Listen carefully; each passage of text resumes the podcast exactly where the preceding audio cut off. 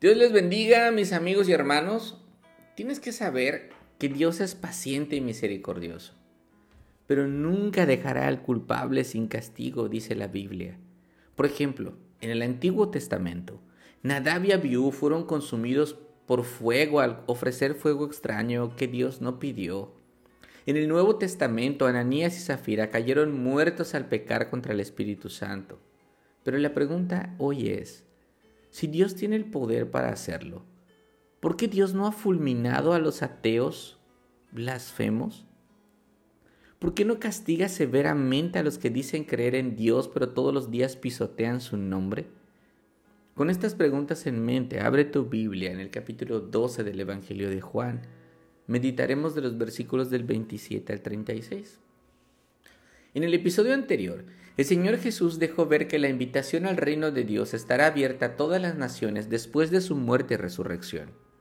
Pero ayer no terminamos de meditar sobre su discurso que termina con estas palabras. Dice el Señor, ahora mi alma se ha angustiado. ¿Y qué diré? Padre, sálvame de esta hora. Si precisamente vine al mundo para afrontarla. Versículo 27. A Jesús no le angustia el hecho de morir en una cruz. No le angustia que sus manos y sus pies serán perforados con clavos. No le angustian los latigazos que recibirá. Jesús sabe que no hay nada peor para un hombre que ser separado de Dios por la eternidad.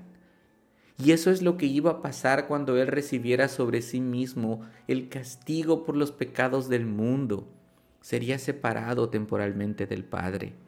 Su angustia era causada porque iba a recibir toda la ira de Dios. Y esta angustia le llevó un día a derramar sus preciosas lágrimas y clamar a Dios. El mejor ejemplo de negarse a sí mismo lo tienes en Jesús. Él vino al mundo a cumplir la voluntad del Padre, no la suya. No vino a cuestionar, vino a obedecer. Cuando Él dice, Padre, glorifica tu nombre, es porque Dios iba a resucitar a Jesús como lo hizo con Lázaro. Vino una voz del cielo que dijo, ya lo he glorificado y de nuevo lo glorificaré, versículo 28. Y los judíos serían testigos otra vez del poder de Dios sobre la muerte al escuchar esto, los judíos se dividieron en versiones, que si fue un ángel, que si fue un trueno, pero el Señor les dice, presten atención, que el mensaje no fue para mí, fue para ustedes. Dice el Señor, ya está aquí el juicio de este mundo, ahora el príncipe de este mundo será echado fuera. Versículo 31. Mira que el Señor no dice que estas cosas sucederán inmediatamente. El juicio ha comenzado y después será expulsado el príncipe de este mundo, Satanás. Porque el que cree en Jesús no es condenado, pero el que no cree ya ha sido condenado porque no ha creído en el nombre del unigénito Hijo de Dios. El juicio, mis amigos, es amar más las tinieblas que la luz. Aquel que no cree en Jesús no tiene que esperar el final de los tiempos, ya ha sido condenado. Y llegará un día que Satanás será echado al infierno, donde de día y de noche será atormentado por los siglos de los siglos junto con todos los demonios y las personas que día a día deciden por su propia voluntad rechazar a Cristo. Jesús continuó diciendo, pero si yo soy levantado de la tierra, traeré a todos a mí mismo. Versículo 32. El Señor pondría su vida para ser ejecutado en una cruz. Por eso dice que será levantado de la tierra y todo el mundo lo verá. Los judíos que estaban ahí entendieron que estaban hablando de su muerte, entonces se decepcionaron porque lo habían aclamado como rey y le preguntaron, hemos oído en la ley que el Cristo permanecerá para siempre, y cómo dices tú, el Hijo del Hombre será levantado. ¿Quién es ese Hijo del Hombre? Versículo 34. Ellos desconocen que Jesús resucitará y subirá al cielo para abrir una brecha de tiempo pero al final, un día vendrá con toda su gloria a tomar posesión del trono de David por la eternidad. Jesús les dice, todavía por un poco de tiempo estaré entre ustedes. Yo, que soy la luz, estaré entre ustedes. Caminen mientras tengan luz, para que no lo sorprendan las tinieblas. El que anda en la oscuridad no sabe a dónde va. Mientras tienen la luz, crean en la luz para que sean hijos de la luz. Versículo 36. A pesar de que los judíos estaban decepcionados de él, Jesús mira su corazón y tiene una gran misericordia por ellos y hace otro llamado al arrepentimiento a los judíos.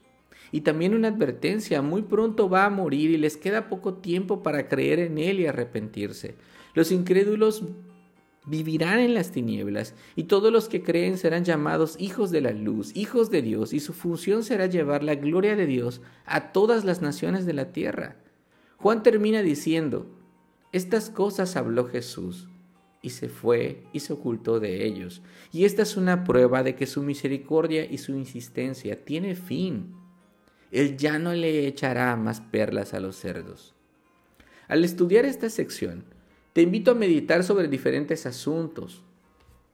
A Jesús le angustiaba recibir la ira de Dios.